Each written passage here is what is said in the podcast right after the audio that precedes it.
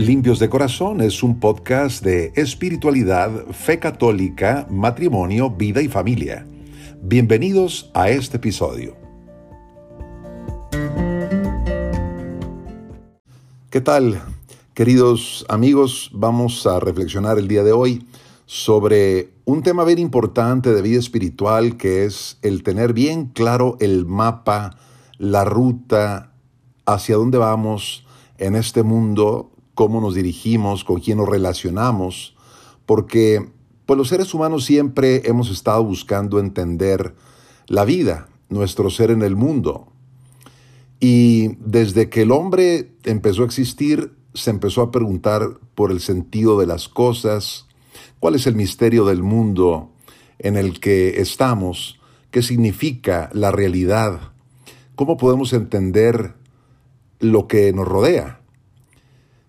Y pues hace décadas, concretamente en la época de la Revolución Francesa, un poco antes, se empezaba a insistir que el único criterio válido para interpretar el misterio de la creación era la razón o la ciencia.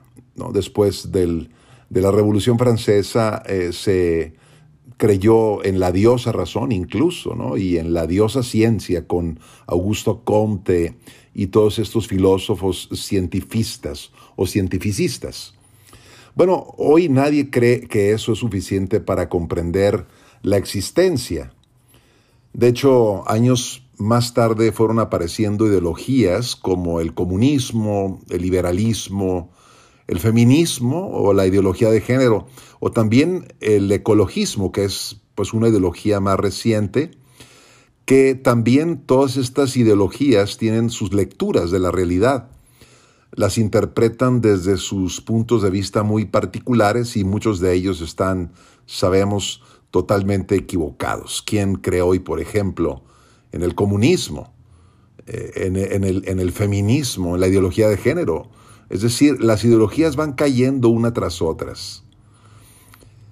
La Iglesia Católica nos ofrece también un mapa de la realidad que es bien importante conocer para que tengamos definido nuestro ser y nuestro quehacer en el mundo y que no nos perdamos, no perdamos de vista lo que es esencial, que es llegar a contemplar a Dios en la vida futura cuando nos reunimos en misa los domingos y solemnidades, decimos el credo.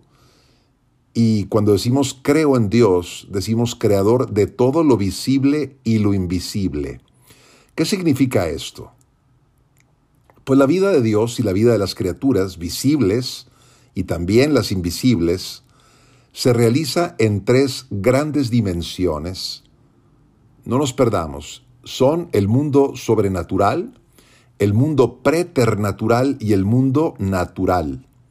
De esto nos habla el Catecismo de la Iglesia Católica, sobre todo en los números 199 al 227, 328 al 330 y también del 337 al 343. Estas tres grandes dimensiones que tiene la vida, repito, el mundo sobrenatural, el mundo preternatural y el mundo natural. Vamos a ver qué significan estas dimensiones. Cuando hablamos nosotros de dimensión sobrenatural, estamos hablando de Dios mismo. Dios es el ser supremo que sobrepasa toda nuestra experiencia, porque es el creador de todo lo que existe, el ser por excelencia, y como se dice en lenguaje tomista, Dios es el acto puro, o lenguaje escolástico. Nosotros sabemos por la revelación divina que la esencia de Dios es el amor. Juan, el apóstol, nos lo dijo muy claramente en su primera carta. Dios es amor, capítulo 4, y, y es eh, comunión infinita y eterna entre el Padre, el Hijo y el Espíritu Santo. Conocer estas realidades sobrepasa nuestra inteligencia y tener acceso a estas realidades, eso está muy por encima de nuestra voluntad. Es algo a lo que no podemos acceder ni por el conocimiento ni por nuestra propia voluntad, sino únicamente por la gracia de Dios. Podemos conocer a Dios solamente porque Él nos participa de su misma vida. Esta es la dimensión sobrenatural de la vida, pero hay otra también. Hablemos un poquito de esta dimensión que no es tan fácil de entender, pero eh, la podemos ir comprendiendo poco a poco, y esta es la dimensión preternatural. La palabra preternatural quiere decir más allá de lo natural. Y estamos hablando aquí del mundo de los ángeles, que son seres espirituales, que son inteligencias sublimes, que fueron creados buenos, pero que por rebeldía a Dios, muchos de ellos se convirtieron en demonios. Y de esto también nos habla el catecismo de la iglesia en los números 391 a 395. Y San Agustín, este gran santo eh, padre de la iglesia, tiene una obra que se llama La ciudad de Dios. Y en esta obra, cuando habla de la creación de los ángeles, dice San Agustín, porque cuando dijo Dios, hágase la luz, y fue la luz, si se justifica entender en esta luz la creación de los ángeles, entonces ciertamente ellos fueron creados participantes de la luz eterna, que es la sabiduría inmutable de Dios, por el cual todas las cosas fueron hechas, y a quien llamamos el Hijo unigénito de Dios, para que ellos, continúa diciendo San Agustín, siendo iluminados por la luz que los creó, es decir, está hablando de los ángeles, puedan convertirse ellos mismos en luz y ser llamados día, en participación de esa luz y día inmutable que es la palabra de Dios, por quienes ellos mismos y todo lo demás fueron creados. Bueno, así describe San Agustín la creación de los ángeles en su obra La ciudad de Dios. Y nosotros sabemos, porque la iglesia lo enseña, que los ángeles buenos, por su virtud, participan del mundo sobrenatural, es decir, del mundo de Dios. Y en cambio, los ángeles, rebeldes, los ángeles rebeldes, ellos por esa rebelión fueron degradados en su preternaturalidad. Esta es la dimensión preternatural de la que vamos a hablar más adelante y que no es tan fácil de entender, pero ya iremos explicando, ¿no? Todo el mundo angélico y demoníaco también. Y bueno, hablemos también un poco de la dimensión natural. Y esta dimensión es la creación visible, es decir, lo que nosotros vemos, olemos, lo que gustamos, escuchamos, podemos tocar.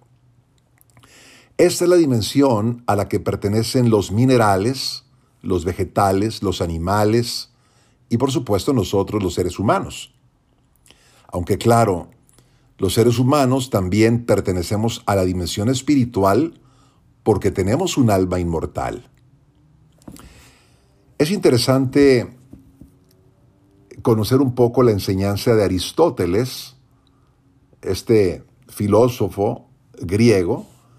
Eh, él hablaba de la existencia de las almas y es muy válido su punto de vista. Él enseñaba que mientras que los minerales son seres inertes, los vegetales tienen alma vegetativa y los animales tienen un alma sensitiva, cuando se desorganiza la materia de las plantas y de los animales, el alma de estos seres se destruye completamente. Entonces existen los minerales, los vegetales con alma vegetativa y los animales que tienen alma sensitiva. Atención, entendemos la palabra alma como principio vital, ¿verdad? lo que da vida. El alma le da vida a una planta, le da vida a un animal y también le da vida a un ser humano. Pero la diferencia entre plantas y animales que es que el alma eh, de estos seres es eh, completamente mortal, se destruye con la muerte cuando se desintegra la materia. Pero solamente el hombre fue creado con un alma espiritual. Es decir, además de tener funciones que tienen los vegetales y tienen los animales, el hombre está dotado de una inteligencia que le permite buscar y contemplar la verdad. El hombre nació para, para la verdad.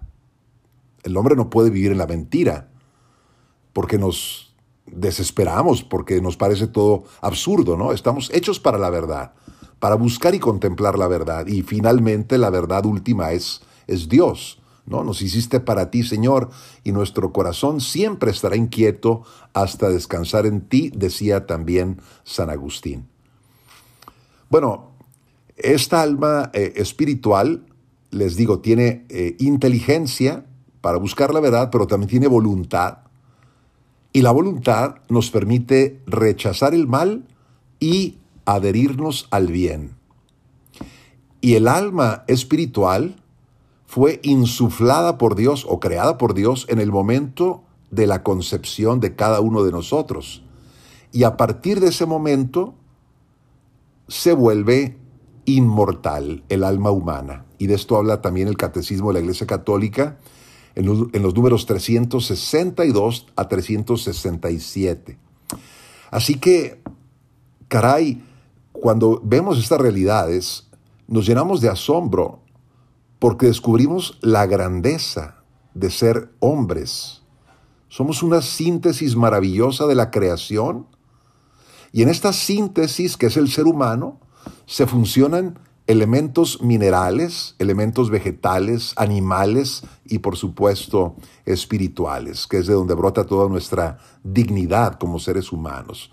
Somos formados del barro de la tierra, pero llamados a un destino inmortal y eterno. Asombroso. Bueno, el ser humano, hay que decir que nunca fue creado solamente en estado natural, sino que fue creado con dones preternaturales y fue elevado al orden sobrenatural por medio de la gracia santificante, de las virtudes infusas, y de los dones del Espíritu Santo. Evidentemente, estamos hablando aquí de cuando el hombre fue creado antes del pecado, del pecado original. Adán y Eva fueron creados en este estado de santidad originaria que se llama. Y tenían estos dones que llamamos dones preternaturales y eran el don de la inmortalidad, el, nombre, el, el hombre no conocía la muerte, el don de la impasibilidad, es decir, no conocía la enfermedad o el sufrimiento, también tenía el dominio sobre sus pasiones y tenía una sabiduría que venía de lo alto para que al sí alcanzara el hombre su fin sobrenatural, es decir, llegar a contemplar a Dios en el cielo. Todo esto nos lo enseña eh, concretamente la teología espiritual. Para profundizar en este tema yo recomiendo el libro de Adolf Tanqueray, eh, que se llama Teología Ascética y Mística. Muy bueno. Aquí nos enseña muchísimas cosas sobre vida espiritual. Bueno, pues lo mismo eh, ocurrió con los ángeles, es decir, los ángeles también fueron eh, creados preternaturales y no solamente creados preternaturales, ¿no? Con estos dones especiales con los cuales fueron dotados por Dios, sino que fueron también elevados los ángeles al mundo sobrenatural por la gracia santificante. Ahora, vemos también, por supuesto, que estamos en un estado de degradación. Eh, hemos salido del paraíso, perdimos la gracia por el pecado original, pero sin embargo, sabemos que hemos sido redimidos por Jesucristo. Y de esta manera nosotros los seres humanos podemos recuperar esa amistad con Dios en esta vida, aunque claro, en esta vida ya no podemos nosotros tener los dones preternaturales con los que tuvimos o los que tuvimos al principio, antes de la creación, no los vamos a recobrar en esta vida terrena, pero sí podemos participar de la vida divina a través de la gracia y así ser herederos de la promesa de Jesús, que es participar en la vida eterna de Dios.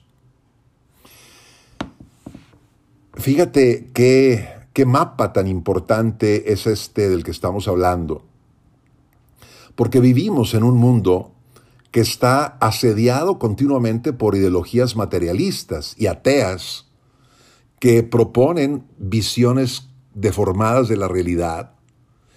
Y no hay nada más liberador que conocer este estupendo mapa espiritual para recorrer los caminos de la vida y evitar de esa manera extraviarnos. Viviendo una vida en el Espíritu, en el Espíritu Santo y siguiendo a Jesús, con su gracia, nosotros podremos participar de la promesa de contemplar el rostro del Padre, compartiendo la gloria con el mundo angélico y con la pléyade de todos los santos. Gracias por seguir este episodio de Limpios de Corazón. Soy el Padre Eduardo Jayen Cuarón y te deseo que tengas luz, paz, bendición y alegría.